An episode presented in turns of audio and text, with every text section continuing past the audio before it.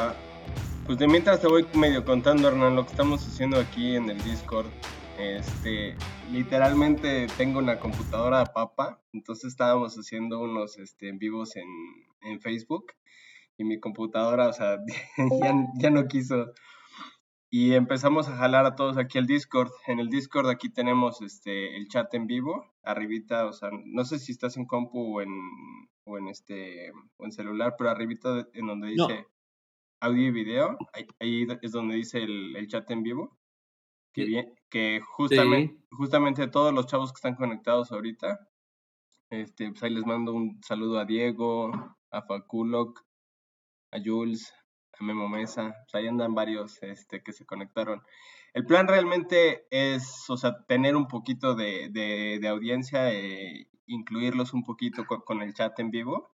Eh, obviamente, pues la conversación y todo, pues la llevamos entre nosotros, ¿no? Este, y, y aquí en el Discord estamos generando una, una como comunidad en la cual, o sea, entre todos se ayudan, se apoyan, y así, pues el plan es más que nada hacerlo América Latina, apenas llevamos, este, lo acabamos de abrir, yo creo que tengo, no sé, un, este, un mes tal vez de haberlo abierto, ya tenemos como 150 participantes ahorita. Entonces, ahí, ahí se comparten entre, ellos las fotografías, se comparten lo que andan haciendo y nosotros ahí nada más andamos este, de, de moderadores. Bien, estoy viendo, mm, iba a decir, no veo el chat, veo al costado de los conectados que vos nombrabas. Pone ah, arriba chat en vivo, ¿me escuchan ahora bien? Arribita, sí, dice. Ahí lo vi, ahí, ahí, y acaban de escribir buenas tardes. Sí. ¿Ahora me escuchan bien? Bien, ahí, ahora te escuchamos perfecto. Listo, perfecto. Eh, bueno, ¿y, qué, ¿y esto graban las pistas de audio y después sale un podcast o no? Así es, el plan es grabar la pista de audio, se supone que la estoy grabando. Te digo que se supone porque ya me ha tocado que, que se me los corta a la mitad del, del podcast. Pero el, plan es, es, grabar este audio y toda la onda y al, y al, rato subirlo a, a Spotify. Por eso no le hicimos tanto tanta publicidad porque tenemos 25 lugares nada más. Entonces, si se llenan los 25 lugares, ya nadie más entra, ¿no? Entonces, este... Me imagino, sí. El, el plan es que todo el mundo lo, lo, lo, escuche después en, en Spotify mejor. Y, y, la diferencia, claro, pero después te, vos te quedás con una sola pista de audio en tu computadora, ¿o no? Es lo que estoy intentando ver si puedo separar, separar los audios, o sea, tener varias pistas, mm. las diferentes pistas de cada uno de los audios. Porque eso es lo que está bueno. Nosotros lo grabamos en, en Zencaster y lo que está bueno es que después para la edición posterior y las pisadas y esos, esos problemitas o los cortes, las pistas de audio individuales están buenísimas. Sí, nosotros, nosotros lo hacíamos en Zencaster antes. Lo hacíamos en Zencaster también, pero como Zencaster nada más es puro audio, es, ahora queremos incluir un poquito de video. Porque no sé si, mira, déjame, déjame te enseño así medio rapidito. Tengo aquí un laboratorio, ahí está mi microscopio, tengo, este, tengo una centrífuga. Ahí atrás tengo mis dos fermentadores con el chiller conectado. Este, entonces aquí estoy armando un, un laboratorio de cerveza en, el, en, el, en mi departamento. Y, Qué lindo y les, sí les queremos enseñar, ¿no? Entonces queremos así de que vean, este, poner la cámara mientras estoy haciendo las diluciones de, para controles de celulares y cosas así. Porque ya, ya sabes que es súper fácil decir, ah, sí, mira, le haces así. Y cuando se ve cafecita, la levadura es cuando le cortas. Pero el cafecito de alguien no es el mismo café de, de todos. No, no, no, no. Del dicho al hecho hay un largo paso. Sí, sí, tal cual. Sí, sí, sí. Este, ¿qué te iba a decir? Pero bueno, sí, ojalá se, sí, se graba todo. Igual de última yo tengo la, em, tengo la casetera acá que le aprieto el rec y el play y lo grabo en cassette, cualquier cosa así. No, no, yo era de curioso porque nunca, entré a esta plataforma, entonces me intrigaba saber cómo funcionaba. Es algo como si fuera una red social medio antigua, pero al mismo tiempo, o sea, traen un chorro de cosas. Este, tienes como tus canales, que son más que nada como los cuartos para ir viendo. Eh, nosotros, pues es lo que vamos poniendo, ¿no? O sea, van aquí las presentaciones, aquí van, este, aquí van las recetas, aquí echen las preguntas, porque también nos pasaba mucho, este, bueno, a Pablo no tanto, a mí porque las redes sociales, pero me mandaban preguntas a redes sociales y era la misma pregunta una y otra vez, una y otra vez, ¿no? Entonces, eh, de repente dije, no, pues es que, o sea, está chido contestarles, pero como que la misma respuesta una y otra vez, dije, o la copio y la pego, o mejor ya, mejor voy a hacer que todos lo lean ahí en un solo foro, ¿no? no, está buenísimo, es, es un foro moderno, está bárbaro. Exactamente. Pero pues si quieren ya empezamos, ¿no? Eh, dale. Ustedes, manejan. Dale, dale. Em, y dale, tengo ahí como una presentación para, saludarlo a Hernán y bueno, y, arrancamos. Bueno, a ver, ya da el 3, 2, 1, así ya ahí arrancamos. ¿O arrancamos directamente? Eh, arrancamos directamente. De hecho, de hecho en, audio esto va a salir, esto también va a salir, ¿eh? Bueno, no, está bien, pero ahí lo cortás, cortalo. este, bueno, bienvenidos a este episodio 27 de Entre Cervezas, el podcast en español de la Brewing Network. Soy Pablo, ¿cómo estás, Edgar? Bien, bien, aquí con un excelente invitado el día de hoy. Este, ahorita lo presentamos en, en unos minutitos. Pero pues aquí con, muy contento con todas, las, con todas las cosas que hemos estado haciendo y poquito a poquito ahí la llevamos, ¿no?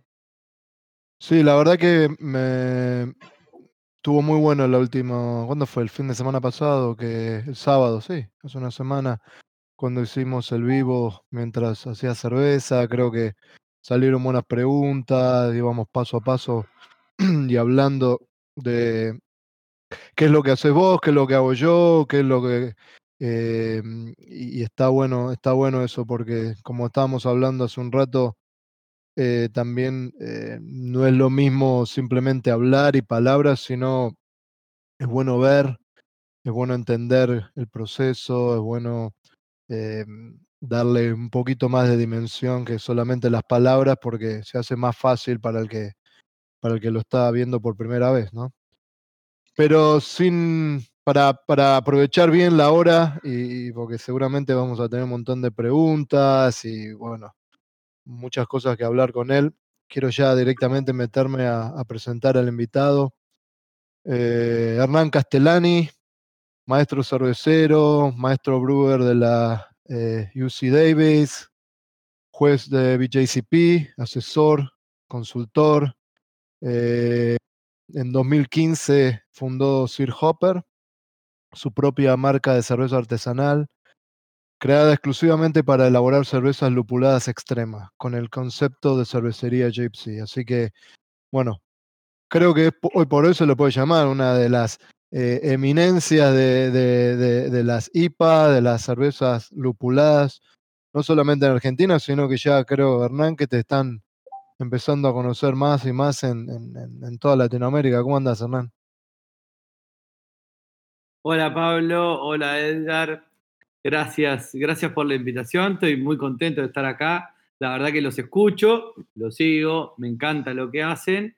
Y bueno, esta vez me toca colaborar en un podcast de ustedes, así que súper contento y los felicito por, por todo el laburo Gracias, viejo. Y contame un poco, queremos arrancar, vamos a arrancar del principio, ¿no? ¿Cómo, ¿Cómo te metiste con el tema de la cerveza y, qué, cuál, cuál, fue el clic ese que creo que tenemos todos los que están escuchando, Edgar, yo, ese clic que te hace cuando decís, bueno, a esto me quiero dedicar?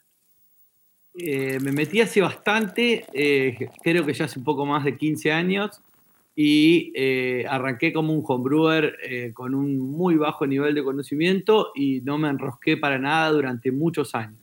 Mis cervezas eran bastante fieras. Eh, y el clic, yo veo dos clics en, en, mi carrera, por lo menos de manera muy notoria, después puede haber un millón más que fueron cambiando, pero el primer gran punto de inflexión creo yo, en mi carrera como cervecero fue haber entrado a Somos Cerveceros. Que para el que no lo conoce, el que esté escuchando, Somos Cerveceros es como la Asociación de Homebrewers de Argentina, eh, que es una comunidad bastante grande y eh, creo que entré como a los tres años de, de, hacer cerveza en mi casa de una manera extremadamente desprolija y eh, me choqué con un montón de paredes muy buenas y había mucha gente que me enseñó mucho de manera muy desinteresada. Recuerdo algunas de mis primeras eh, preguntas extremadamente básicas que, que, despertaron algunos risa, otro un poco de, ironía y aprendí muchísimo en Somos Cerveceros. En reuniones, fui a quitadudas, preguntaba cualquier boludez que se me ocurría, iba a cualquier evento que andaba dando vuelta, siempre con el objetivo de mejorar un poco.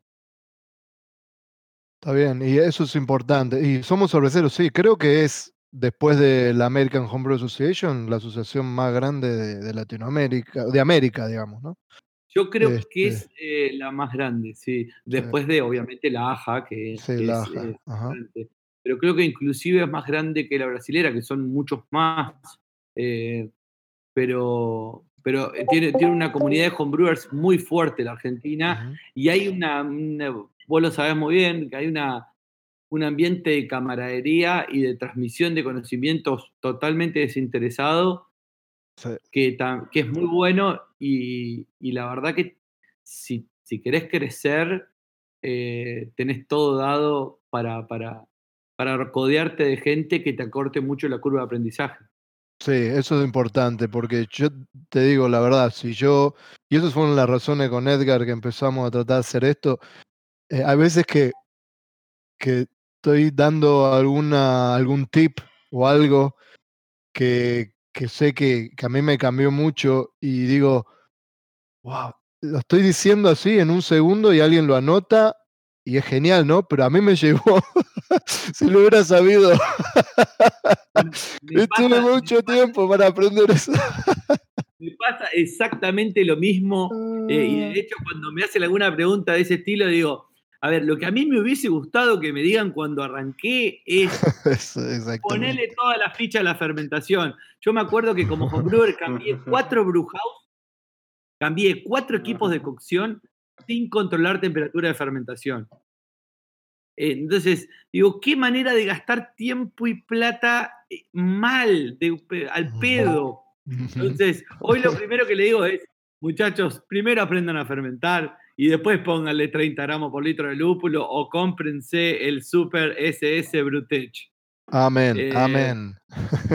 Entonces, es, esas cosas, esas cosas eh, está buenísimo y de hecho conozco, seguramente ustedes también, no creo que sea el único, cerveceros que me traen la segunda, la tercera, la cuarta cerveza y es un producto súper digno y digo, la puta madre, a mí me costó años esto que a vos te costó cuatro cocciones.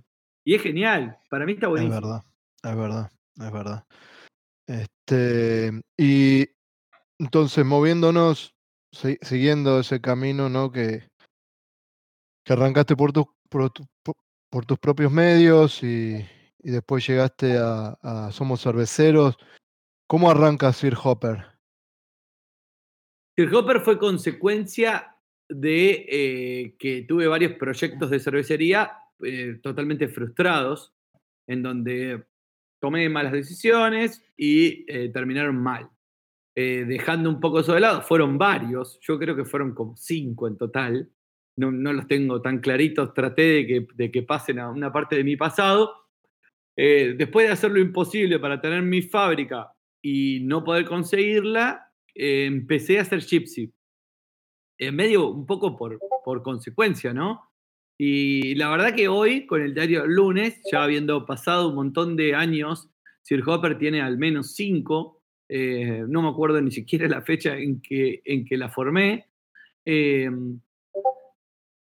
estoy súper conforme y súper contento con la estructura y, y, la verdad es que creo que si me das mi fábrica hoy no la quiero porque me gusta y disfruto mucho de las ventajas del Gypsy, pero la realidad es que no fue algo intencional, sino fue que quería hacer mi cerveza quería vender, quería que la gente tome mi birra porque me gusta provocar sensaciones y, cosas con un producto que está elaborado por mis manos y no pude lograr mi fábrica propia. Entonces empecé a cambiar mi trabajo y mi conocimiento por el usufructo de la fábrica. Ni siquiera era rentado, era una especie de yo te hago tu birra, eh, te manejo la fábrica y me dejas hacer la mía en tu fábrica. Una cosa así. Mm, interesante. Y para los que no saben, o, eh, rápidamente, Gypsy significa que él no tiene una cervecería, digamos, propia, sino que, utiliza otras cervecerías eh, donde él puede hacer su propia cerveza. Ahora, tengo una pregunta, porque siempre la parte de Gypsy me, me llamó la atención, porque eh, justamente lo hablamos la semana pasada con Edgar. El tema de conocer tu equipo es tan importante. Eh, y, viste, y sacarle, sacarle la vuelta y las eficiencias y esto y lo otro. Y digo, ¿cómo, cómo un gypsy, como un gypsy brewer puede lograr hacer buena cerveza? Si, tal vez no significa que cada cerveza lo hacen en distintas cervecerías, a veces pasa, pero digo, ¿cómo, cómo lidias con esa parte de, de, no tener tu equipo, digamos, propiamente dicho, y, y poder así todo sacar una buena cerveza, ¿no? No, estoy totalmente de acuerdo en lo que decís. Eh, lo que pasa es que ahí corro con una ventaja, eh, porque eh, no hago cerveza en cualquier cervecería. De hecho, me mudo más de lo que me gustaría mudarme no tengo un lugar de producción fijo, de acuerdo a los volúmenes y las cantidades que produzco, eh, voy, voy rotando en diferentes fábricas, pero mi gran ventaja es que eh, asesoro cervecerías, estoy trabajando con un montón de cervecerías a lo largo y a lo ancho de la Argentina y eh, generalmente siempre termino produciendo en cervecerías donde previamente las asesoré un tiempo. Entonces, conozco sus procesos, conozco su agua, conozco su equipamiento, eh, ya probamos recetas, ya tenemos una estructura de trabajo evolucionada según mi criterio, que obviamente está lejos de ser la verdad absoluta, pero es la forma en que a mí me gusta trabajar. Y después de que yo sé lo que soy capaz de hacer ahí, o lo que son capaces de hacer en esa fábrica con ese equipamiento, si se dan todas las condiciones, hago algún tipo de arreglo o acuerdo para producir Sir Hopper. Entonces, esa es una pequeña ventaja. No es que empiezo a producir en una fábrica que nunca en la vida me crucé con ese equipo y con ese agua y con esas materias primas, porque ahí me chocaría con un montón de paredes que sería muy difícil. Eh, estoy completamente de acuerdo con lo que decís, pero tengo esa ventaja. Siempre, eh, desde Sir Hopper ya pasó por eh, Juguetes Perdidos, Minga, Beata, Buco, Bierhaus. Eh, voy eh, arriba de cinco cervecerías con las cuales me mudé y, son todas cervecerías que yo conocía muy bien antes de hacer mi primera cerveza de Sir Hopper. Buenísimo, está bueno aclarar eso y todo, eh, obviamente, en el sentido por lo que seguramente mucha de la gente que está hoy conectada estuvo la semana pasada y bueno, queríamos eh, también ¿no? Eh, eh, darle fuerza a lo que estábamos hablando de la semana pasada, de, lo importante que es conocer el equipo. Y tiene sentido todo lo que estás diciendo, que vos viniste trabajando con esa gente, conocer la cervecería y ahí decís, bueno, acá ya está todo funcionando como me gusta a mí, como, como a mí me parece que va a funcionar y, y ahí sacás una Sir Hopper, ¿no? Déjame que te la refuerce un poco más, porque totalmente creo de que, de que nada, conocer los procesos y el equipamiento de una fábrica es tan fundamental como la receta, como las materias primas que vas a usar. Eh, pero lo que, lo que también me gusta de cocinar en distintas fábricas y lo disfruto, es que cuando craneo o pienso, diseño una receta, también la pienso en dónde la voy a hacer. Entonces, por ejemplo, si voy a hacer una triple NEIPA que hace poco saqué una al mercado, no quiero un volumen extra grande, eh, ¿entendés? De una triple Neipa, que es una cerveza muy costosa, que a la vez yo sé que va a quedar cara y que le va a costar salir. Entonces la pienso en una cervecería chiquita donde tengo un volumen de producción en donde yo calculo que lo voy a poder vender rápido. Por el contrario, saqué en paralelo una Bruta IPA, que es una cerveza más ligera, con mucho menos costo de materia prima, que yo creo que la voy a vender a menor precio y en mayor volumen, y la pienso en otra cervecería donde tengo costos más bajos y volúmenes de producción más altos. Eso es genial desde el punto de vista eh, de producción y de eficiencia, pero siempre trabajo en fábricas donde yo previamente hice por lo menos un año de trabajo en conjunto, colaboraciones, asesorías y un montón de cosas más para poder saber de que voy a lograr un buen producto eh, casi con seguridad. Nunca tenés, nunca tenés absolutamente toda la seguridad comprada eh, o el éxito garantizado, pero trato de que, de que las posibilidades de error sean lo mínima posible. Y la de conocer el equipo es fundamental. Y me pasa mucho, eh, hablando de conocer el equipo, de que eh, las mismas recetas o los mismos insumos en diferentes fábricas le obtengo cosas radicalmente distintas. Eh, y si el equipo, la tasa de evaporación de, del kettle cambia radicalmente la isomerización de alfa que tengo o la extracción de sabores que tengo, el, tiempo de enfriamiento, eh, las condiciones de fermentación o lo mismo el agua en cuanto a todo, al rendimiento, a la coagulación de proteínas, a, cómo se comporta la levadura, eh, inclusive las adiciones de nutrientes para una buena fermentación.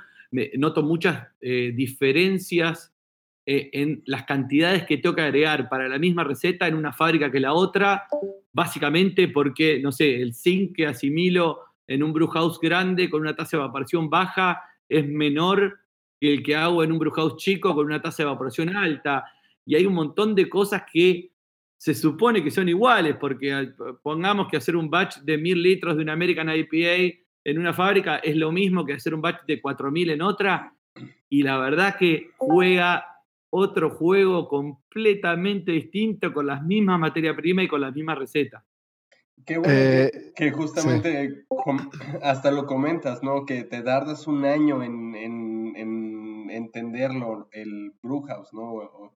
Es, y es un número súper común realmente, o sea, todo, yo también, o sea, y esto se lo, se lo escuché hace muchos años a, a Vini Curulso, eh, que te tardas justamente un año más o menos en, entender bien, bien la capacidad, la de, la de tu brewhouse. Y como dices, ¿no? Es más, hasta la misma receta en el mismo brewhouse con diferentes operadores. Al cambiar el, cervecero, te, te cambian los, resultados incluso, y teniendo las mismas maltas y mismo todo.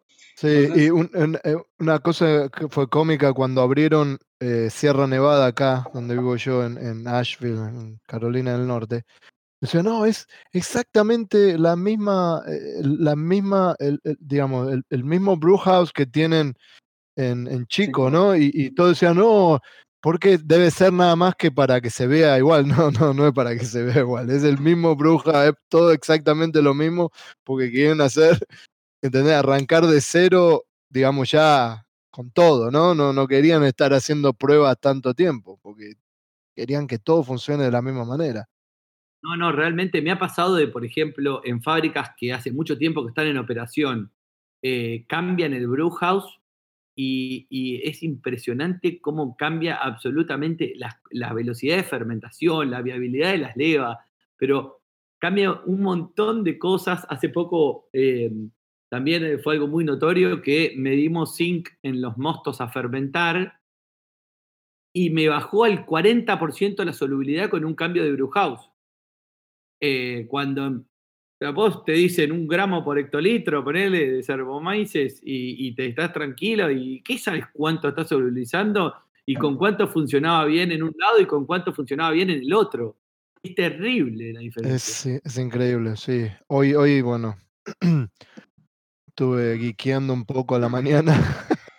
Eh, y sí, eh, estaba viendo en Servomaice las tasas de, cuánto, de que si le agregas un gramo por hectolitro, a cuánto te queda, pero después, eh, cuánto, en realidad le estás agregando 0.5 ppm, pero después de lo que queda en, el, en el, digamos, en el Whirlpool, te transfiere un 0.3 esas son las pruebas. o sea, si querés más de zinc, si estás haciendo propagación y todo, ya te recomiendan, viste, meterlo directamente en el fermentador. Bueno, mis mediciones en el mosto a fermentar con un gramo por hectolitro de cervomaices no llego a 0.2 ppm. Eh, me dio 0.18, 0.17. Eh, porque claro, no ya está bajo, ya está medio bajo, ya está medio ya bajo. Está medio bajo por eso yo generalmente haré un poquito más. Y lo que te decía, en Beer House cambiaron el Brew House de 1500 a gas a 2500 a vapor. Y no sabés cómo cambió esa solubilidad, pero tremenda, tremenda. No, incluso la, eh, la tasa de evaporación un chorro te va a cambiar, ¿no? Porque el tener gas directo, o sea, me acuerdo, cuando tienes mil litros te tardas un ratote, ¿no? O sea, ya más, más de mil litros, yo, yo en lo personal ya no agarro un equipo de gas. Pero no. cambias a vapor y hasta le tienes que bajar a veces, ¿no? Porque tienes tasas de evaporación de 8, 9, 10, 12% y ya es demasiado. Y la transferencia térmica es mucho mejor, cambia completamente todo, pero bueno, eh, acá en la Argentina es complicado el tema. Te, te compras un, un, par de problemas grandes con vapor, por eso no es común ver equipos de menos de 1500 a vapor. Pero estoy de acuerdo con vos, para mí el punto de inflexión está entre 1000 y 1000 y pico eh, lo que pasa es que la inversión en vapor, si bien es todo mejor, es bastante más alta. Sí, sí, sí. Ahora, una cosa, ¿se dieron cuenta que arrancamos hablando de Hernán y estamos guiqueando como enfermos? ya nos fuimos a carajo. nos va a quedar corto esta hora, nos va a quedar corto. Este, a ver, voy a traer el barrilete para acá porque si no nos vamos. Eh, Vamos, vamos, vamos a hablar ya, o sea, Sir Hopper, eh, sacaste cervezas por doquier, casi siempre, no, casi siempre no, siempre relacionadas a cervezas lupuladas, ¿no? Eh, ¿Verdad?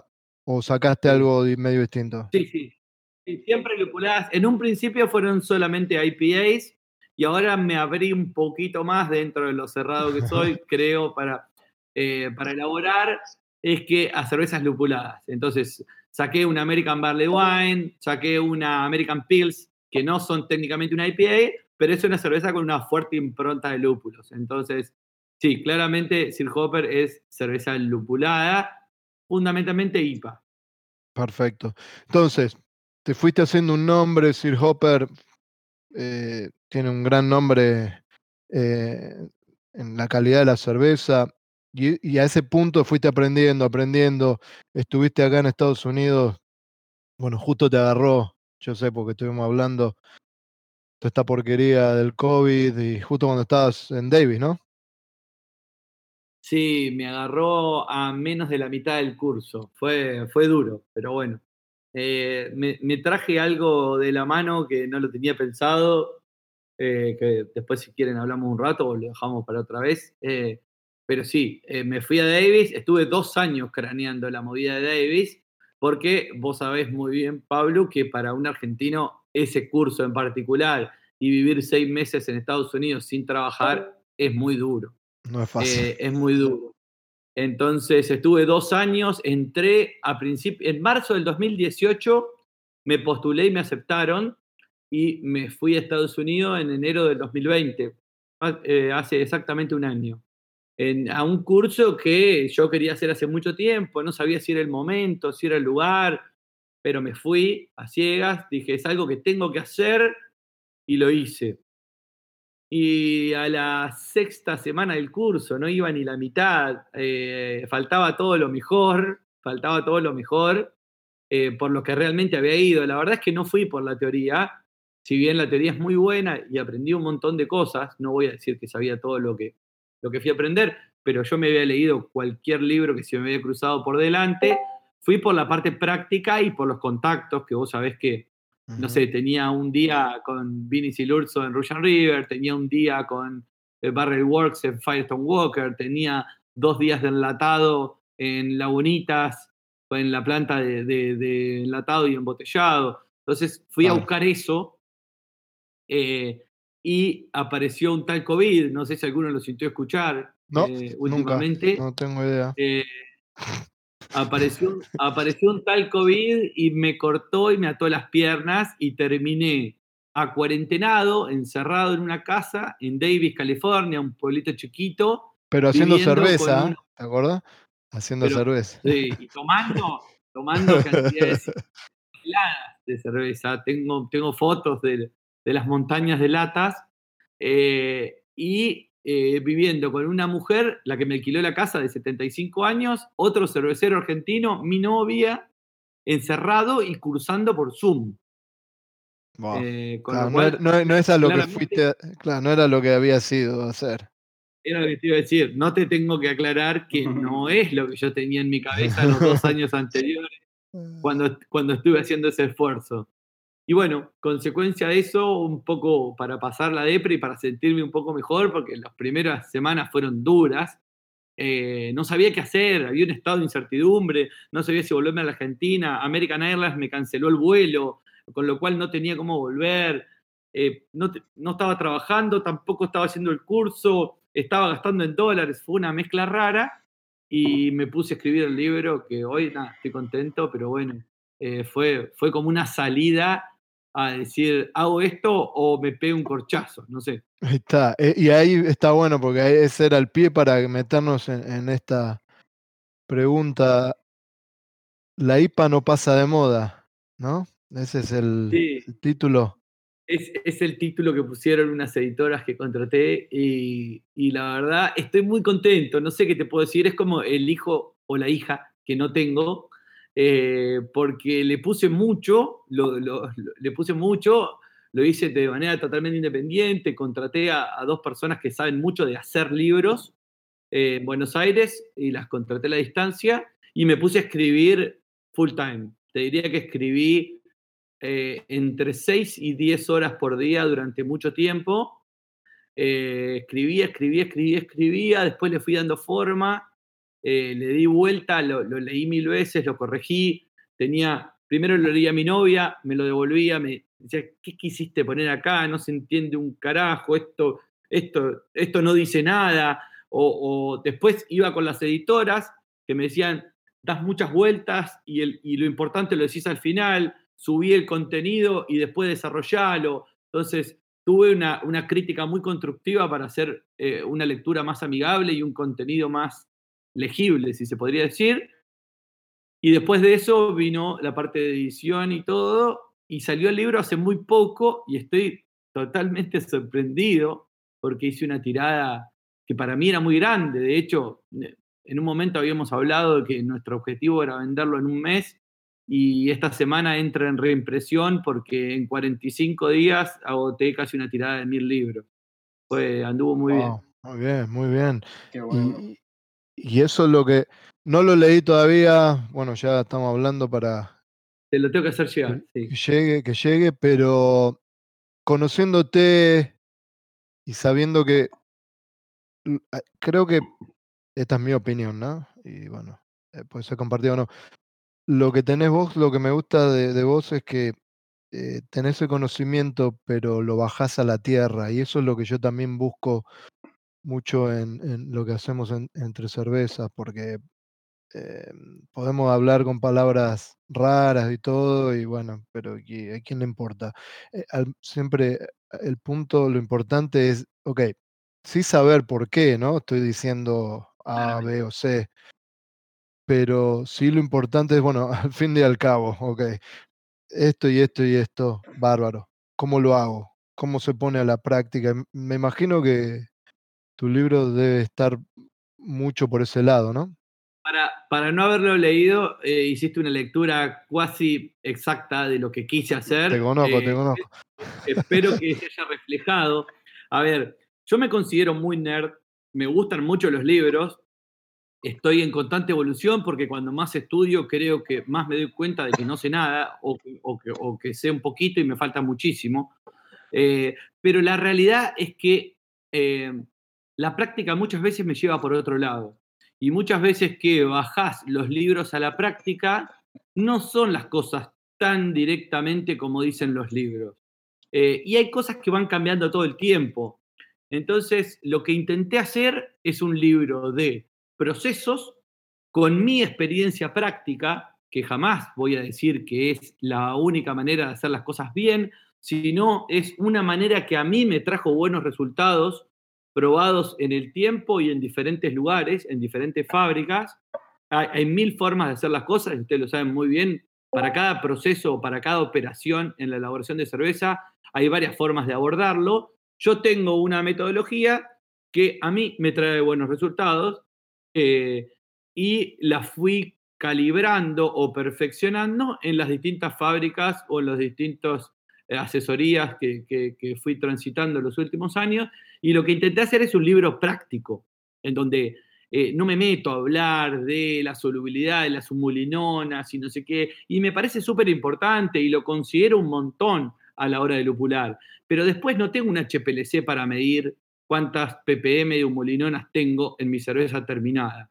Entonces, lo volqué de una manera más empírica de decir, bueno, si yo sé que voy a dry fuerte una birra y le voy a meter dos dry hopping de 8 o 10 gramos por litro, y yo sé que eso me aporta un amargor que no son isoalfácidos, pero que es bastante perceptible, ¿cómo le doy el soporte necesario para ese amargor? ¿O cómo lo considero en las adiciones del boil para no sobredimensionar el amargor y que me invada eh, esa cerveza y me las desbalancee por completo? Entonces, traté de hacer un libro bien práctico, en donde toco la teoría de, costadito porque es el sustento con el cual planteo un montón de cosas, pero lo que cuento es mi experiencia, básicamente. Qué bueno, qué bueno. La verdad, sinceramente, el nombre me queda así, a mí me, se me hace perfecto, porque justamente lo veo como en el ámbito de la historia, ¿no? De la cerveza y la historia de las IPAs. Y como dice tu libro, ¿no? O sea, la IPA no cambia de, no, pasa de moda. Eh, la IPA se ha, se ha, reinventado, ¿no? Me acuerdo hace 10 años, este, una IPA, yo soy West Coast IPA, ¿no? A mí todas las IPAs tienen que tener, que tener amargor. Yo también estoy con vos. No, si ya te vi acá, acá, el, el, el, tuyo, mira, acá yo, traigo el mío. Pero. ¡Ay, qué bien! Yo soy súper huesco. Sí, yo, yo también. Para mí, una IPA tiene que, que tener ese amargor, ¿no? Pero a fin de cuentas, eh, me acuerdo todavía de esa época en la cual todos, los cerveceros, todos los cerveceros competíamos para ver quién tenía más amargor, ¿no? yo tengo 80 IBUs, yo tengo 100, yo tengo 120, yo tengo 150. Llegamos hasta, Mikeller creo que sacó una cerveza como de 1000 IBUs. Y ya en aquel entonces ya, o sea, nada más arriba de 100 IBUs, pues ya no sientes nada, ¿no?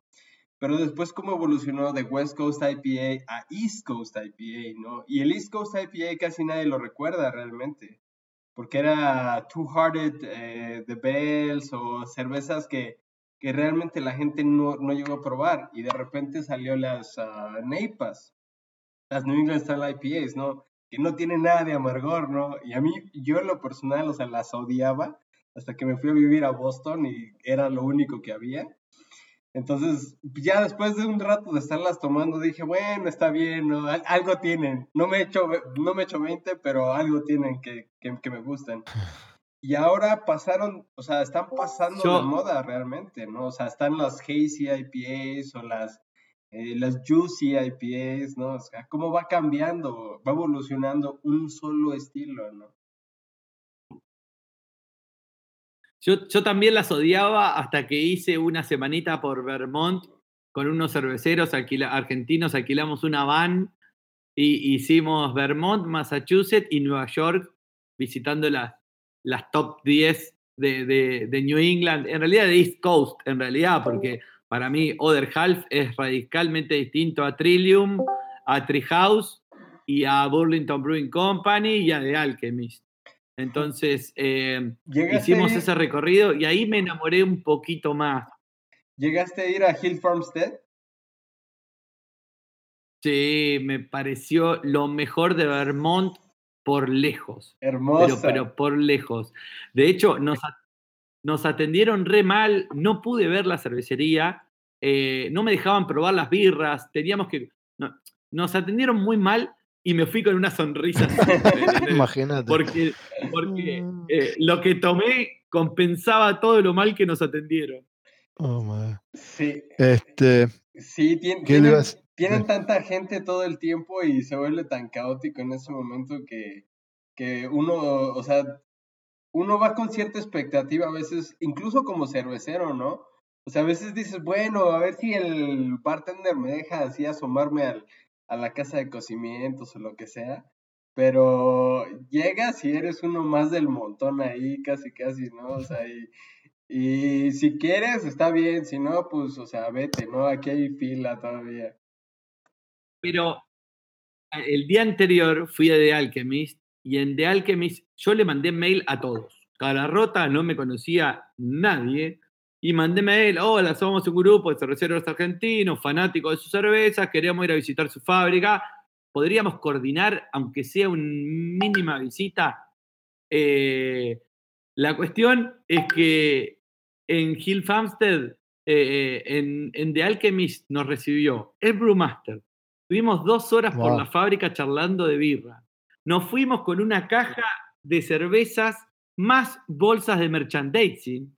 Nos atendieron como si éramos, no sé, el- los maestros cerveceros de, de- los mejores maestros cerveceros de Latinoamérica y no nos conocía nadie. Y al otro día fuimos a Jim Pafter y no nos dejaban probar la cerveza. Nos vendían pack de 24. eh, no me mostraron la fábrica más que un ventanal de afuera y me dijeron, eh, compren rápido porque en 10 minutos cerramos. Así, Pero la calidad de la cerveza fue, eso es lo que tiene, ¿no? Eso. glorioso, glorioso. Bueno, vamos a hacer una cosa, muchachos. Vamos a hacer un, un corte, una quebrada, diría. Eh, un corte y, y escuchar los auspiciantes y, y volvemos enseguida. Bueno, estamos de vuelta con, con Hernán. Este, esos son los auspiciantes que tenemos. Eh, y mm, entonces ya nos metimos, ¿cómo arrancaste? Nos metimos eh, en Sir Hopper, en el libro. Vamos a meternos ahora eh, a hacerte preguntitas. ¿Qué te parece? A ver qué. Lo que ustedes quieran, eh, vamos para ahí. Dale. Yo tengo un par de preguntas, capaz que Edgar también, y también me gustaría ver si tenemos un poquito de tiempo, si hay alguien, si hay gente en el chat, que los que están en vivo y quieren hacer preguntas, a ver si también las podemos responder. Eh, yo tengo, o sea, el COVID también, ¿no? Me, una de las cosas con las que estoy haciendo más que nada en Wild Labs hoy por hoy es, eh, soy la persona que atiende toda la parte de, de preguntas técnicas y cosas y, y mucho de lo que escucho a veces, ¿no? Por el lado de, de la fermentación y por el lado de, más que nada de la recuperación de levadura, es cuando con las New England IPA y eso, el, el- el- tema de, bueno, biotransformación, cuando agrego la levadura, eh, la- los- el dry hopping, eh, pero pará, si lo agrego temprano no puedo recuperar. Pero pará, y si espero y, eh, y entonces bajo la temperatura a 16 grados Celsius y, saco la levadura, pero tengo miedo con el, con el, con el tema del descanso de diacetilo. Entonces, te hice toda la forma. La pregunta sería, ¿cómo, cómo manejas, cuál es la mejor versión que vos pensás que un cervecero puede tener que quiera tener un buen dry hop, pero que también quiera recuperar la levadura, ¿no? Y, que no tenga miedo, porque yo sé, viene, esto creo que viene, son como historias viejas, ¿no? De, del tema de- del descanso de acetilo, la gente, eh, hasta mismo para recuperar la levadura, dice, bueno, pará, llegué a la, a la densidad final, eh, ahora tengo que dejarla como 3, 4 días para hacer el descanso de acetilo, no le quiero sacar la levadura del cono. Entonces, ¿cómo manejas un poco eso? ¿Cómo, cómo recuperás si, si te parece que es... ay, ay, Yo he escuchado cervecería que dicen que prefieren ni, ni re- recuperar la levadura, que el secreto de ellos es eh, siempre usar levadura fresca para hacer eh, New England IPA. Lo dejo también ahí a tu criterio, pero digo, ¿cómo, cómo, cómo, ¿cuál es tu proceso pensando en tener un buen dry hop y, y también poder recuperar leva y también el hop creep, ¿no? Y toda esa historia. Me, me Che, Te maté, ¿no? Arranqué, arranqué, arranqué. Me encanta la pregunta, pero necesitaría por lo menos una hora para responderte. Eh, a ver, vos- encima yo soy larguero, a mí me, todos creo que no, lo- los nerds nos gusta explayar. No, pero sí el PDB. Entonces, me dejaste tantas puntas abiertas que necesitaría mucho tiempo para desarrollarla. Voy a intentar resumirte algunas cosas que me parecen fundamentales y si quieren las vamos debatiendo porque no, no me interesa hablar a mí solo. Pero es es- es súper complejo lo que acabas de plantear y es muy interesante y de hecho son cosas de las que estoy trabajando todo el tiempo. Entonces, te paremos un poquito porque hablaste de biotransformación, de dry hopping en caliente, en frío, de hop creep, de cosechar levaduras y de un montón de cosas más que van, van todas de la mano. Yo identifico como tres dry hoppings eh, posibles a la hora de agregar lúpulo en el lado frío, ¿no? El primero es el, al inicio de la fermentación activa, es el que yo llamo para la, se llama para la biotransformación, en donde quiero que esos aceites esenciales y algunas enzimas del lúpulo interactúen en el proceso de fermentación. Eh, ese dry hopping lo hago generalmente cuando empieza la actividad en mi fermentación, entre 12 y 18 horas eh, después de que inoculo. Lo voy a dejar ahí nomás porque no, no, no, no lo vamos a desarrollar. Es, es para discutir las variedades, las enzimas, con qué lo complementás, qué lúpulos sirven, cuáles son las materias primas de la biotransformación. Eh, y además hay gente que sabe un montón, que, sé que ha estado con ustedes, así que lo dejo ahí. El segundo, que eh, para mí es el, el dry hopping eh, que más rinde sin enroscarte demasiado, es el de la final de fermentación, básicamente porque agarras los puntitos finales, si tenés un mínimo pickup de oxígeno lo podés asimilar. Entonces, cuando está terminando esa fermentación, típicamente una West Coast que quiero que termine en 1010, la agarro en 1014, 1015 y ahí dry hopeo. Eh, no es el más eficiente en cuanto a extracción de aceites, pero es el que más te permite pequeñas desprolijidades. Eh, hablando de homebrewers, los que tienen plástico, los que no tienen un equipamiento del cual garantizarse procesos con un pickup de oxígeno muy, muy bajo, generalmente es el que mejores resultados da en la cerveza terminada. Y el último sería un dry hopping en frío, que para mí en frío es abajo de 14. Eh, puede ser 14, 12, 8, 2, 0. En el que cuando tenés menos levadura en suspensión, se dice que hay mayor eficiencia en cuanto a esa transferencia de aromas y lo que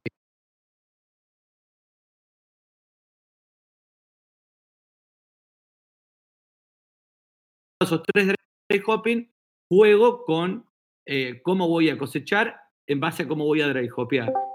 Lo, y acá voy a hacer otra separación más y voy a tratar de no explayarme mucho más, pero me dejaste una pregunta muy compleja.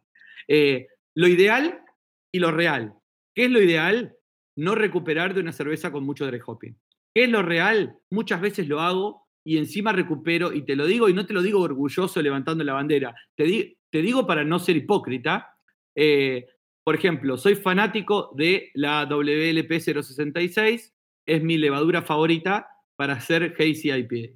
Me gusta más que la 067, que la 95. Es Me encanta. London Fog, ¿no? La London Fog. London la, Fog. es la London Fog. También es de, Amo- mis, de mis amo- favoritas. amo esa levadura. La gran mayoría de mis Hazy tiene la 066. Y cuando compro un pitch para hacer 2.000 o 4.000 litros de 066 y lo uso exclusivamente para New England IPAs, en el momento que tengo leva en el fondo del tanque, ya le hice tres dry hopping. Le hice el del inicio de la fermentación, el del final de la fermentación y a 12, y después de ahí cayó. Entonces, lamentablemente tengo que cosechar por cuestiones económicas. Yo sé que esa leva está bastante baqueteada. Ahora, lo hago bajo las mayor condiciones de, eh, de seguridad posible y no lo vuelvo a meter en una IPA. Generalmente lo que hago, ahora lo que estoy haciendo un paso más adelantado es cuando compro un inóculo, lo mando a una cerveza no lupulada a modo de generar barro y a una cerveza lupulada a modo de que muera. Y cosecho de, la no de una Golden o de una, de una Irish, por ejemplo, y de ahí cosecho, cosecho para seguir haciendo lupuladas y no sacar. Pero volvemos a lo ideal y lo real. Muchas veces, si vos tenés pocos fermentadores y compras una cepa exclusiva para hacer una cerveza muy fuerte, lupulada, y no te queda otra que cosechar con un dry hopping. ¿Es lo ideal? No, ni loco. Si lo puedo hacer, siempre lo evito.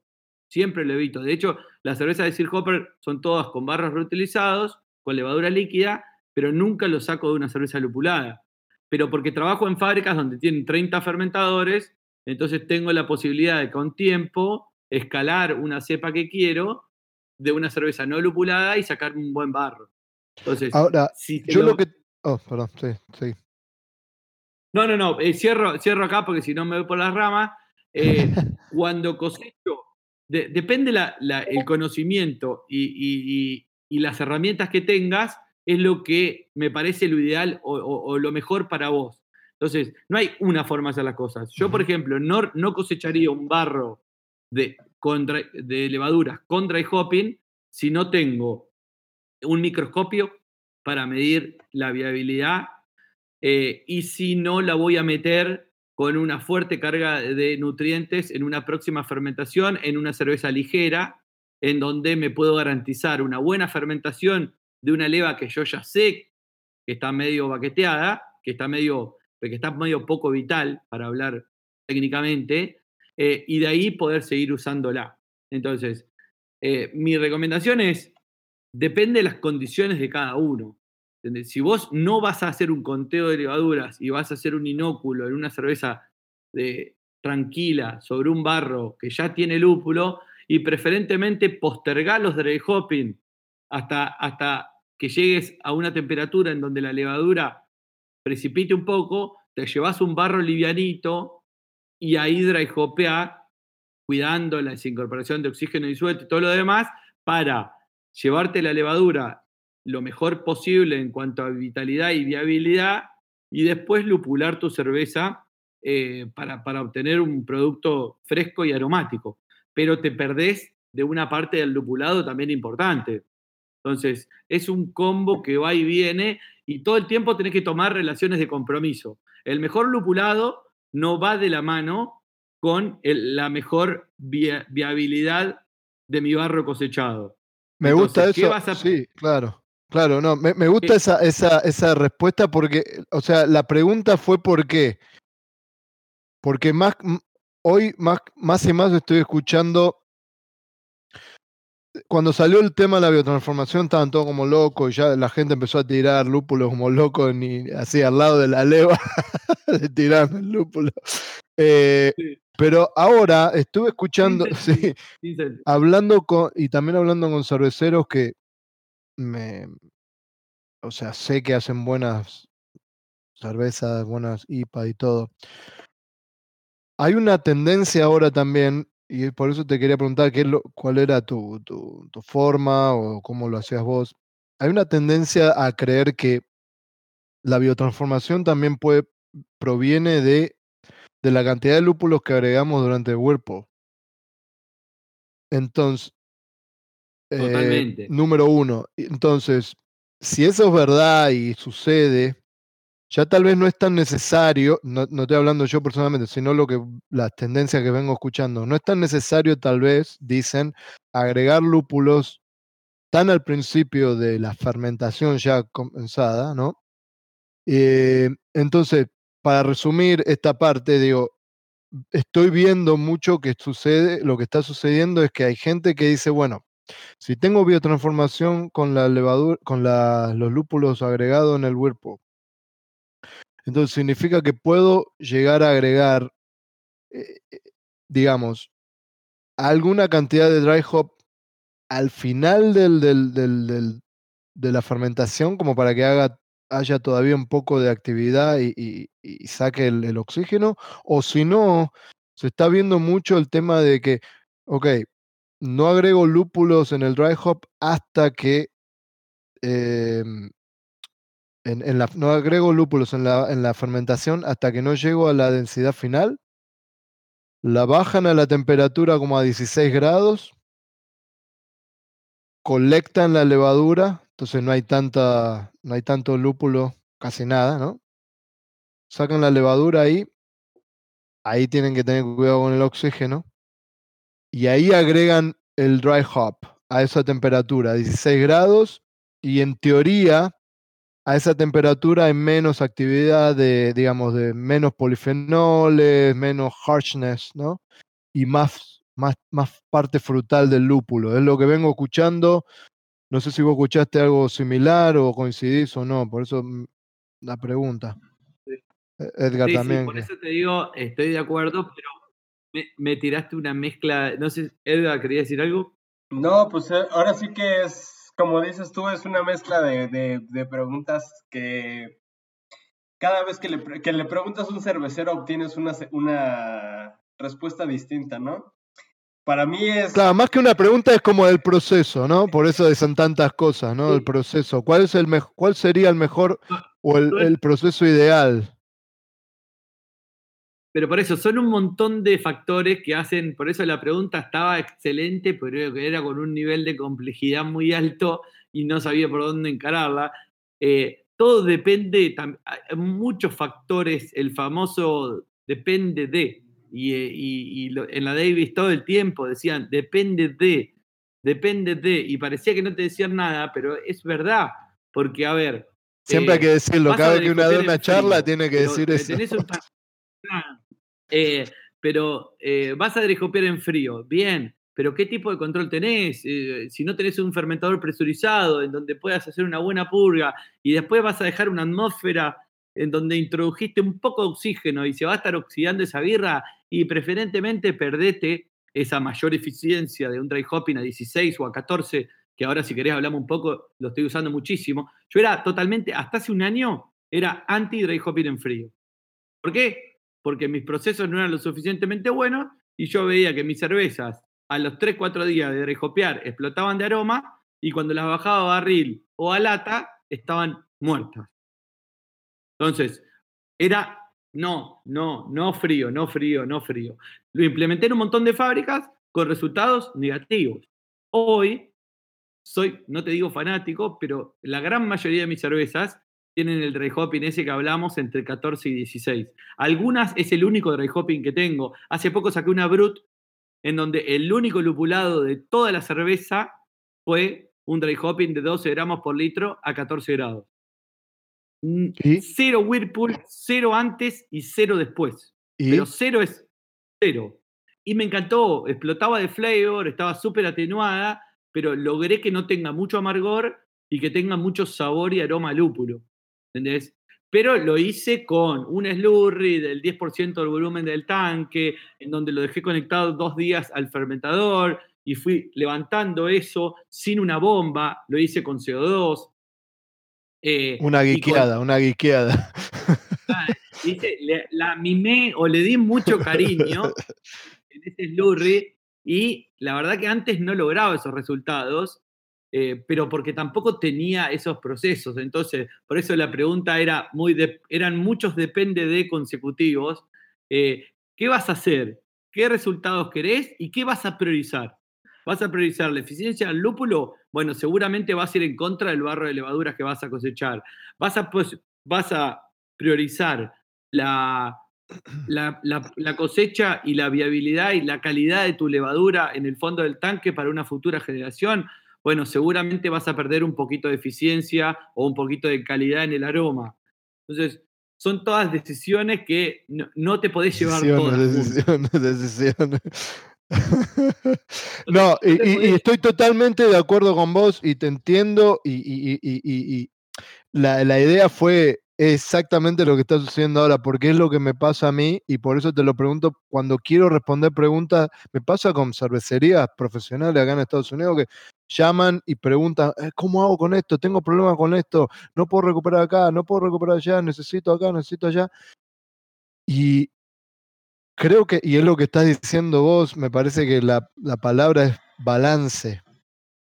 Buscar un balance entre todo o qué es lo que estás buscando. O sea, sí, porque eh, en realidad todo es balance. Si tenés unas, o sea, tal vez a vos o, eh, que estás buscando algo específico y, y, no sos una cervecería comercial que, que, está ahí todos los días produciendo, produciendo, produciendo, produciendo, para vos tal vez sea un poco distinto que para una cervecería así, que necesita eh, esa producción, entonces tiene, tiene, quiere lo sacarle lo mejor al lúpulo, pero al mismo tiempo necesita recuperar ese barro y, y, y, reusarlo lo más que pueda para sacarle más provecho y más provecho. Entonces, eh, está bueno lo que está diciendo porque... Exactamente, exactamente. Y, y, al fin y al cabo, ¿no? Eh, yo, todo el mundo quiere hacer la mejor cerveza posible, pero también es un negocio. Por eso te digo, eh, las cervecerías como la tuya, como Sir Hopper, yo te veo a vos como ese home brewer que, que, es un, un, intermedio entre el home brewer y el pro brewer, porque, o sea, en el sentido de que vos tenés la calidad de un pro en tu cerveza, pero tenés el juego de, de, de poder jugar y no tener que estar lidiando con tanto de, de, esa parte comercial como el del pro. Estás ahí en, en un nivel ahí que es, me parece que es lo ideal. Es una linda ventaja la que, te, la que vos decís y, y la aprovecho y la uso, porque la verdad que no mido los costos, hago la cerveza que mejor puedo hacer y después veo a qué precio queda. Eh, a veces eh, eh, son comercialmente, no son tan, tan amigables o hago cervezas que capaz que no tienen un rédito económico al final de, de la venta, pero, pero me puedo dar esos lujos. Lo que sí te digo es que también, más, más todavía en Argentina, con la situación económica y con los costos, eh, cada vez hay que la, trabajar para ser más eficientes en todo. Y yo era de esos cerveceros eh, en donde ¡ah! era derroche uh -huh. tras derroche tras derroche.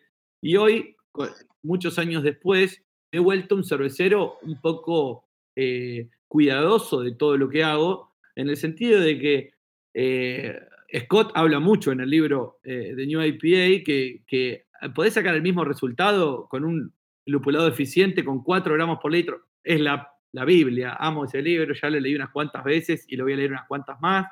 Eh, que sacó los mismos resultados con 4 gramos por litro bien puestos que con 10 gramos por litro mal puestos. Entonces, la pregunta es, ¿para qué vas a usar 10 mal puestos?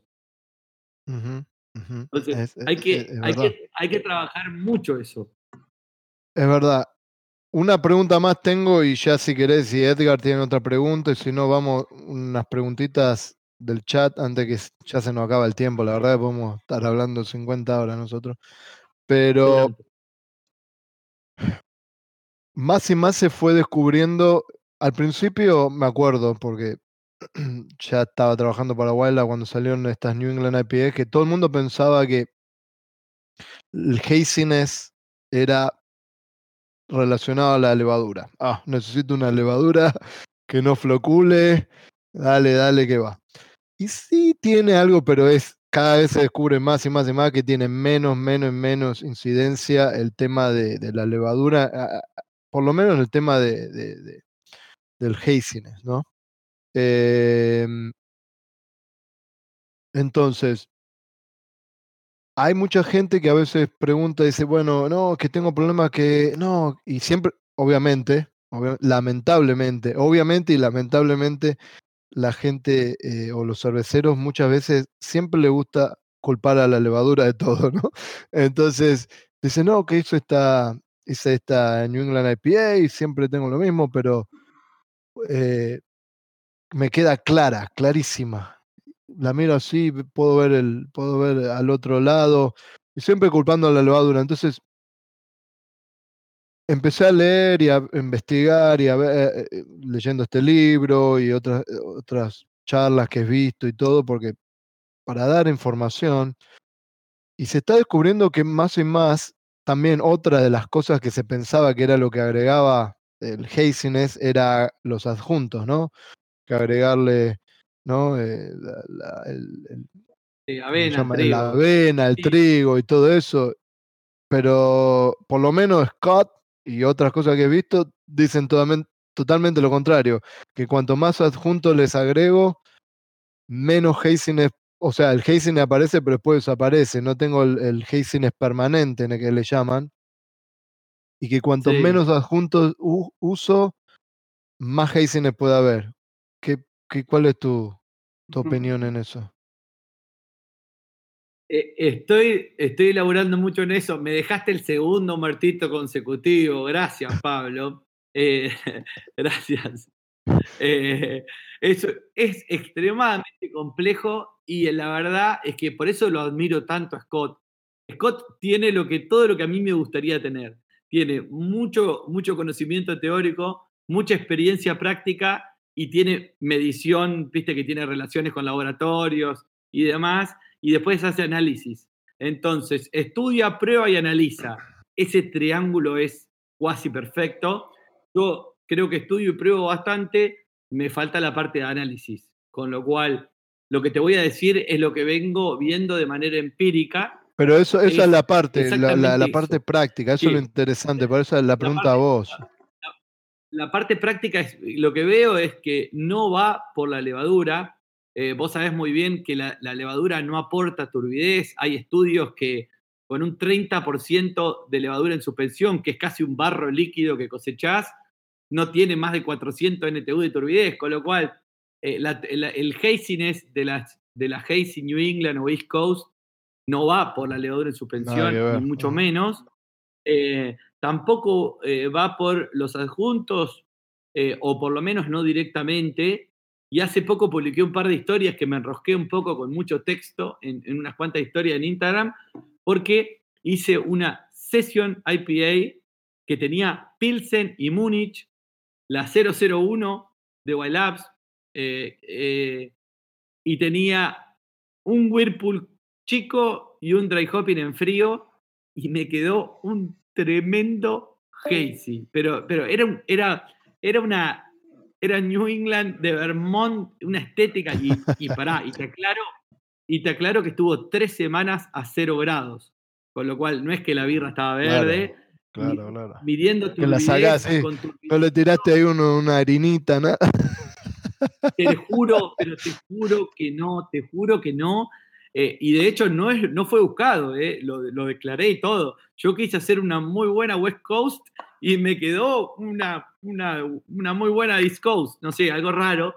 Eh, ¿Y qué te iba a decir? Y era Pilsen Múnich, levadura neutra, supuestamente que no es amiga de la turbidez ni la biotransformación, y explotaba de turbidez estable. El turbidímetro me dio durante tres semanas no detectable.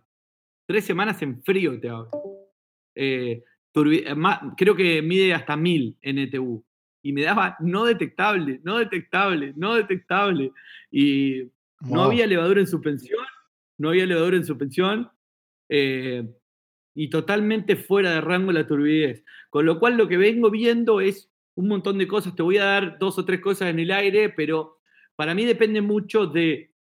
Hay una frase que digo mucho todo el tiempo, eh, que es creo en los procesos más que en las recetas, y cada vez lo banco más a esa frase, en el sentido de que eh, no lo veo tan asociado a variedades de lúpulo eh, ni a insumos en particular, sino que lo veo asociado a los procedimientos y los, y, los, y los procesos que tengo para elaborar esa cerveza.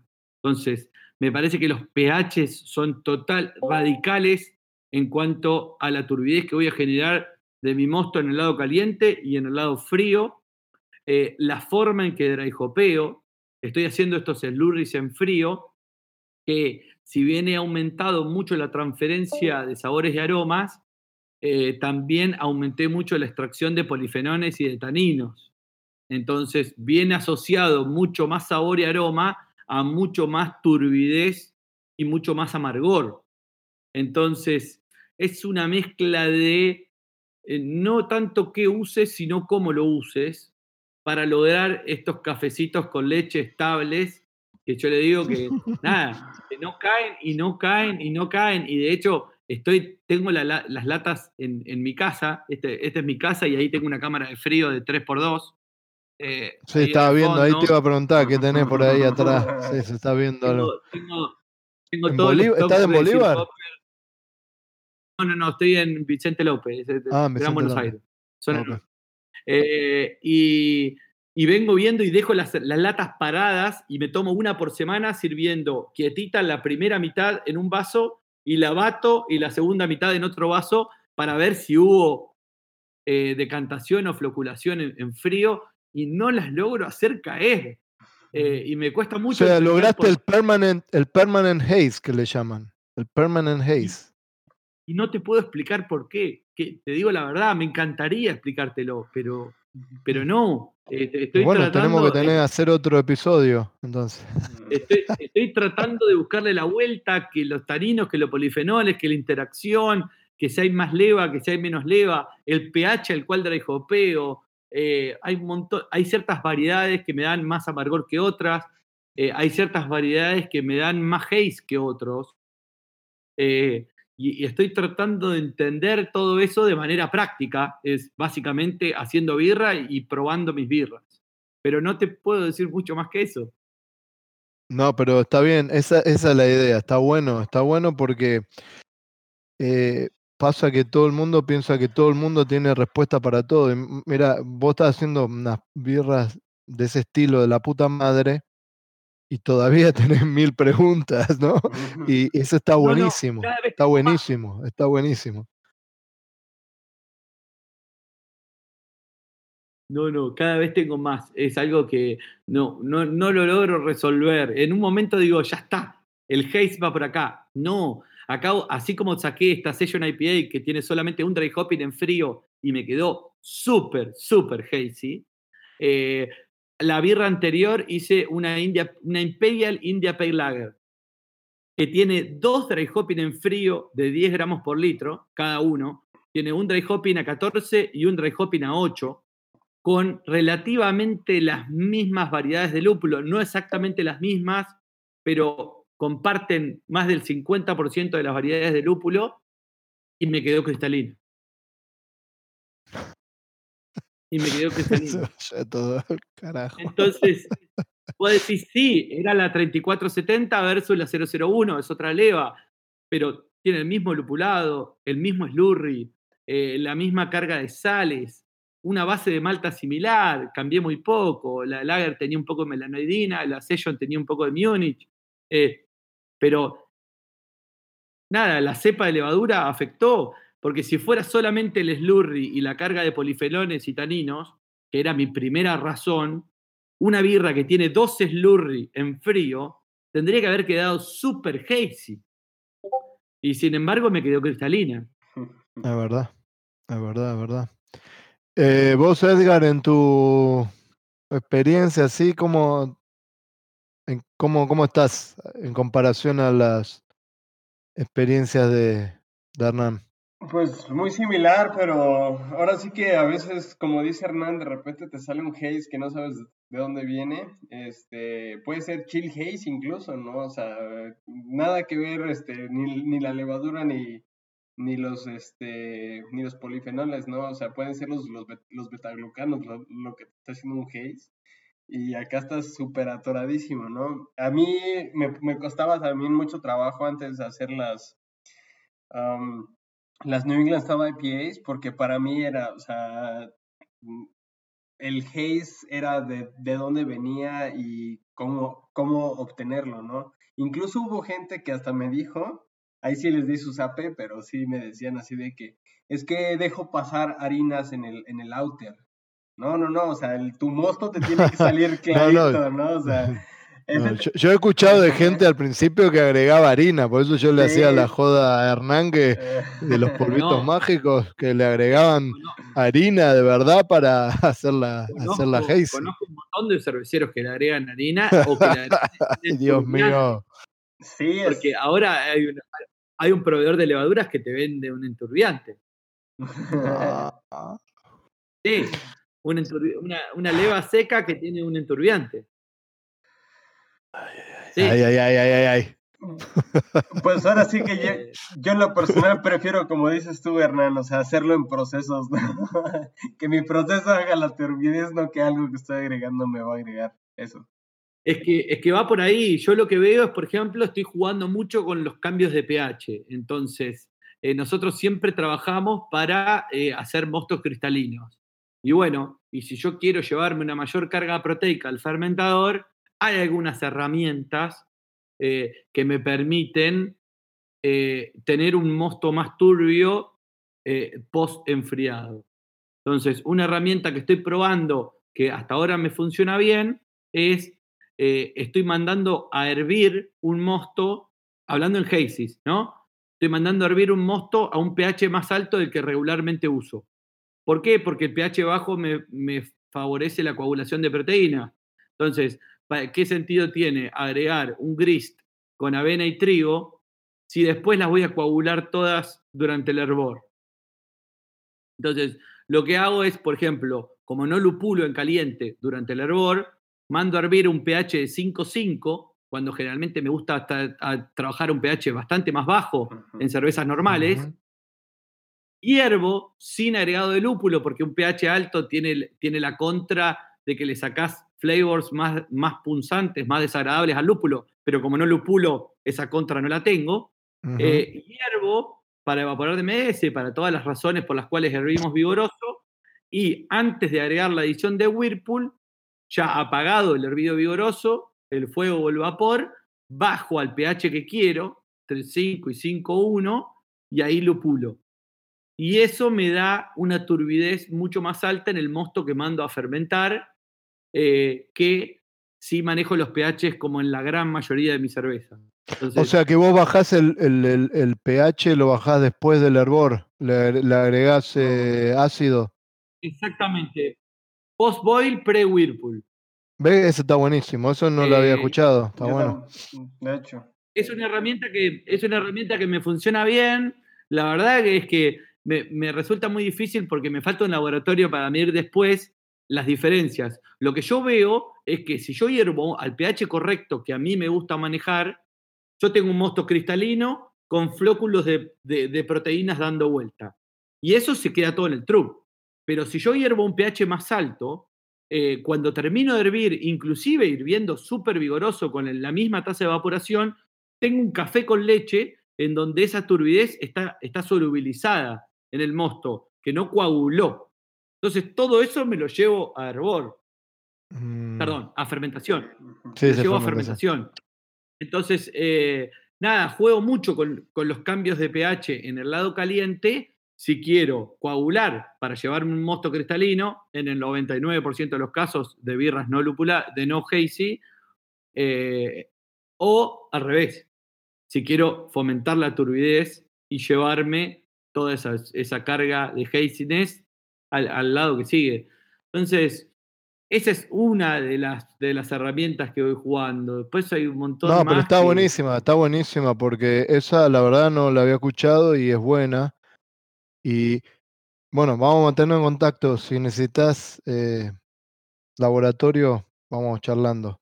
Yo te, doy una me encantaría, Me encantaría porque la verdad que eh, hay un montón de. Yo tengo ciertas teorías, algunas les re horrible y otras la pegué. Por ejemplo, yo soy fanático del Bravo hace muchísimo tiempo. Bravo, eh, Por lo menos cinco, años. Del Bravo en Whirlpool. y nadie le da pelota al Bravo, nadie le da pelota al Bravo. Lo amo, yo tengo un consumo de Bravo altísimo en porque claro, y ahora está dentro de los survivals en el top 5 de, de, los survivals en el hot side. Eh, ah. Porque explota, la verdad que tiene muchos aceites que son súper solubles. ¿Y cuál fue mi experiencia? Nada, una vez se me ocurrió hacer una American Wheat con 2 gramos por litro de Bravo en el Whirlpool eh, y la cerveza quedó súper hoppy pero súper lupulada. Y digo, che, pará, esto no tiene tanto lúpulo para, para rendir ¿Me entendés? Porque la verdad que estaba cítrica, un poquito floral, tenía sabor, tenía aroma y tenía dos gramos por litro en el Whirlpool, nada más. Entonces, nada, ahí empecé a bancar el Bravo de manera muy, muy práctica. A ver, no, lamentablemente Claro, no, no, no, le, no. le- Pero es así, es así. pero no hay nadie, no hay nadie. O sea, te lo digo, no te preocupes por eso porque hay muy poco. Eh, O sea, no todo el mundo está haciendo información o está sacando información. No todo el mundo tiene el tiempo, los recursos o el dinero y, todo eso. Por eso te digo, lo poco mucho que puedas aportar vos con tu experiencia con todo lo que estás practicando y todo, e- es, es un montón. Y me parece que por ahí va, va la mano. Escuchame, Edgar, vamos, hacemos, le hago unas, a ver si hay algunas preguntas acá de la gente eh, para Hernán y para nosotros, y ya, ya nos fuimos al carajo, como siempre. Eh, no quise decir como siempre. Y mm, a ver, quiero responderle yo a Diego Martín, hablando de Cervomyces y las pérdidas que hay al agregarlo en el hervido, ¿se podría agregar el fermentador diluido en agua, hervirla? Sí, mientras si tienes un autoclave o de la forma que lo puedas pasteurizar, por lo menos. Hervirlo, aunque Mejor. sea unos 20 minutos. Sí, sí, y meterlo, sí, no, no habría problema. La verdad, mejor. eh, creo que, creo que que- tiene mejor, sí. Claro, déjame que le complemente a eso. eh, si tenés un paquete cerrado, yo muchas veces agrego Servomais o, o, o Spring Firm, que son los dos medio parecidos, en el lado frío. Y a paquete cerrado, si lo tratás como una levadura seca, en donde manejás todas las condiciones de higiene y sanitización, eh, lo podés agregar directo. Entonces, lo que no podés tener es un paquete abierto fraccionado porque ya está contaminado, obviamente. Y eso tiene, y eso tiene una gran ventaja que, que es que ahí vale, si vos lo agregás en el lado frío sin llevarlo a temperatura, tenés que ser muy cuidadoso con la contaminación, eso ya lo aclaramos varias veces, tiene el aporte de las vitaminas que si no eh, se desnaturalizan en caliente. Entonces tiene, tiene como un plus extra que me parece que cuando vos querés nutrir de una manera más compleja el mosto, está bueno. Buenísimo. Eh, Facul OK, creo que es. Eh, pregunta Hernán, ¿la adición final de fermentación la haces abriendo el tanque o con slurry? ¿Se entiende? Supongo que el Eh, dry hop.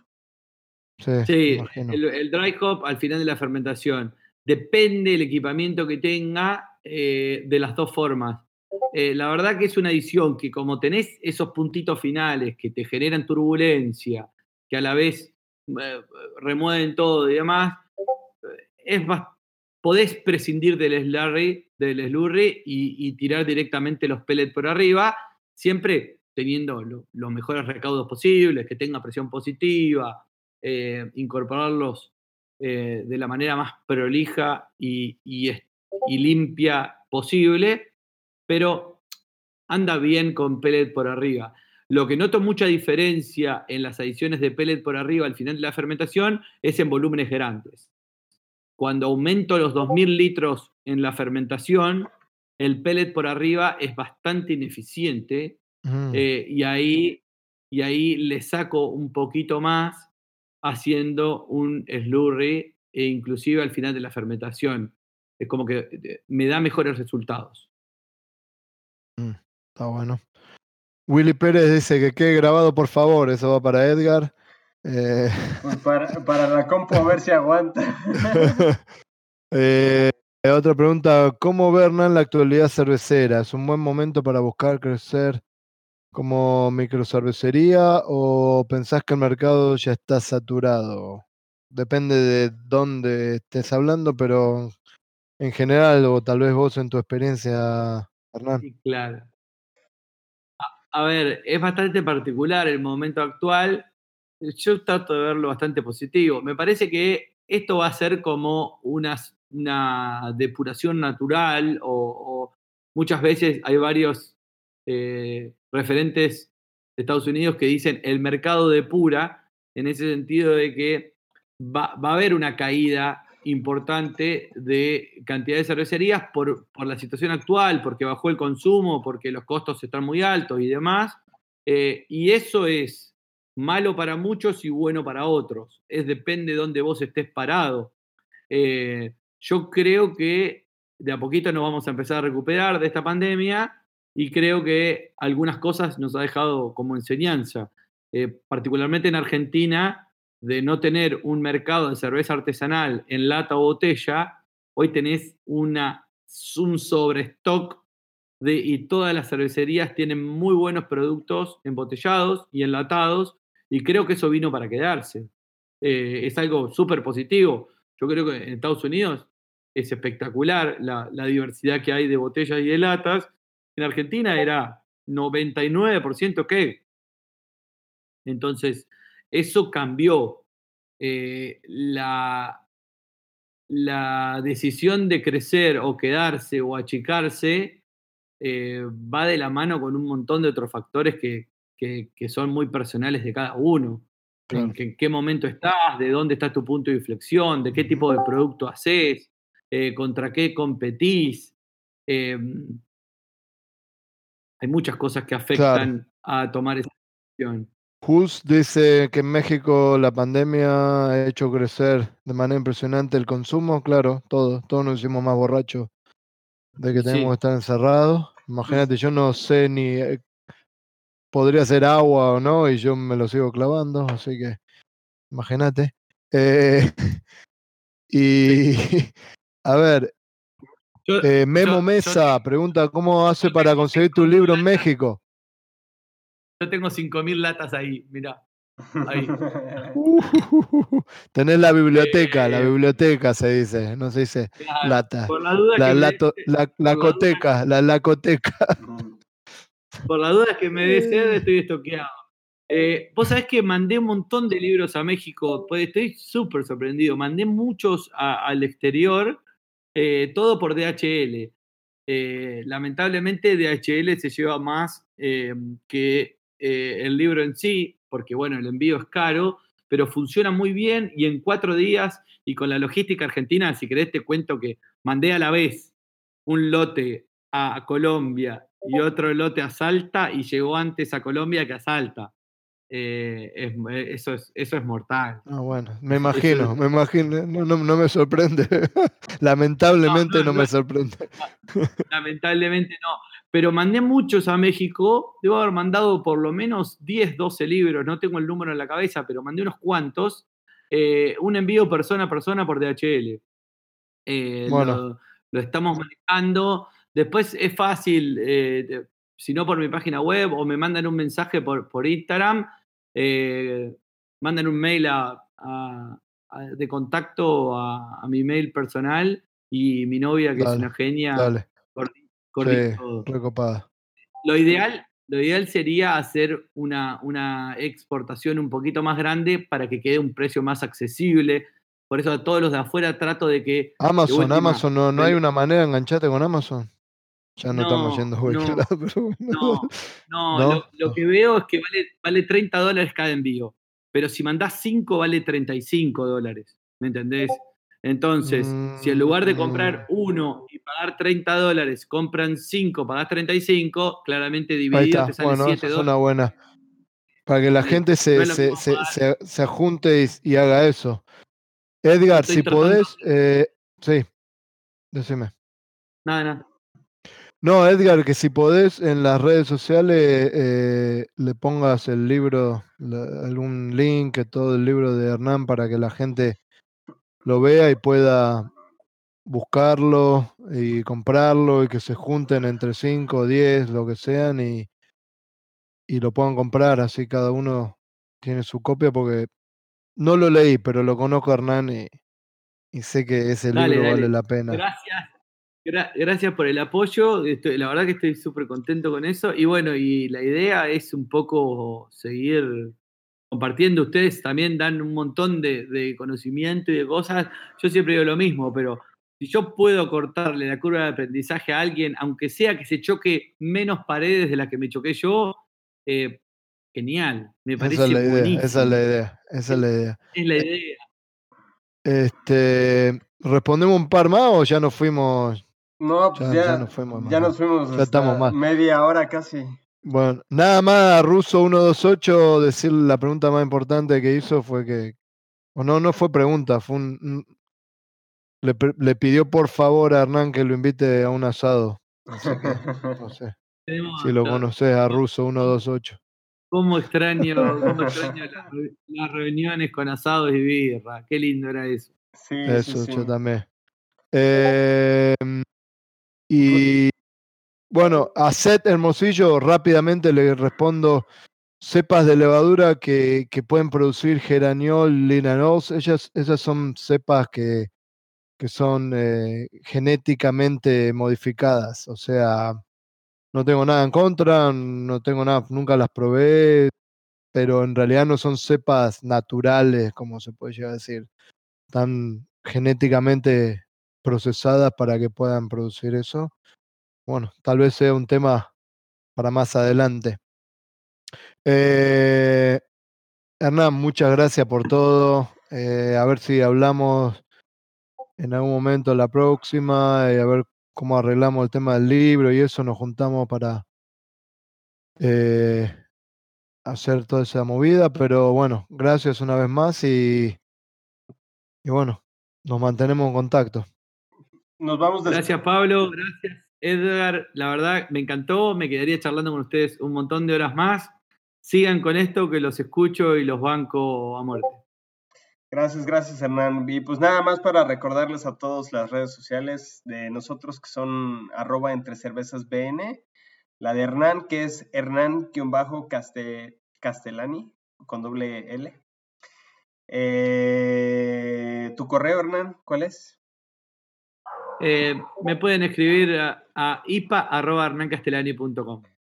Ahí Y- pueden pedir el libro y todo. Sí, ahí pueden pedir el libro. Y, todo el asado, un vacío a las brasas, todo. Estoy viendo que el ruso tiene una foto de la, de la última session IPA, ahí una copita con la lata, la foto de perfil, un genio. Oh, esa es la foto de perfil. Ah, mira, ahí está. Pues sí, eh, pues nada más para recordarles los tus correos, que es eh, edgar arroba de perunetwork.com, el de Pablo que es pablo arroba de perunetwork.com, el de los dos que es entre cervezas arroba de perunetwork.com y la página que ya tiene la tienda también en línea, eh, que es www.entrecervezasbn.com. Y pues nos estamos oyendo a la próxima. Gracias, muchachos. Nos vemos. Saludos. Chao, chao. Ya, ya quedó esto. Más vale que haya grabado, Edgar.